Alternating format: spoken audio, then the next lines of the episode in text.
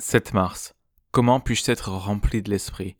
Or, tout ce qui est écrit d'avance l'a été pour notre instruction, afin que, par la persévérance et par le réconfort que donnent les Écritures, nous possédions l'espérance. Romains 15, 4. Comment pouvons-nous être remplis du Saint-Esprit? Comment pouvons-nous faire l'expérience d'une effusion du Saint-Esprit sur notre Église et sur nous-mêmes qui nous remplit d'une joie indomptable, nous libère et nous donne le pouvoir d'aimer ceux qui nous entourent d'une manière si authentique qu'ils sont gagnés à Christ? La réponse, méditer jour et nuit sur les incomparables promesses porteuses d'espérance de Dieu.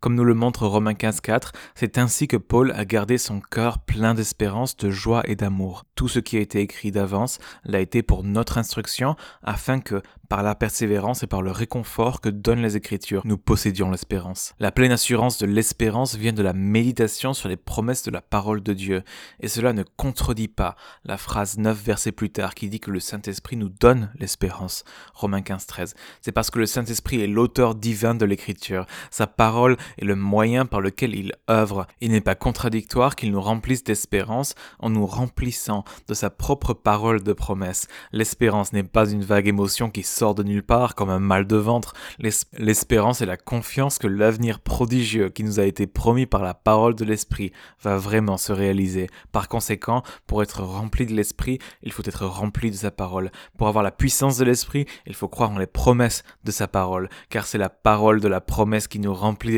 d'espérance et l'espérance nous remplit de joie et la joie déborde dans le pouvoir et la liberté d'aimer notre prochain. Et c'est ça, la plénitude du Saint-Esprit.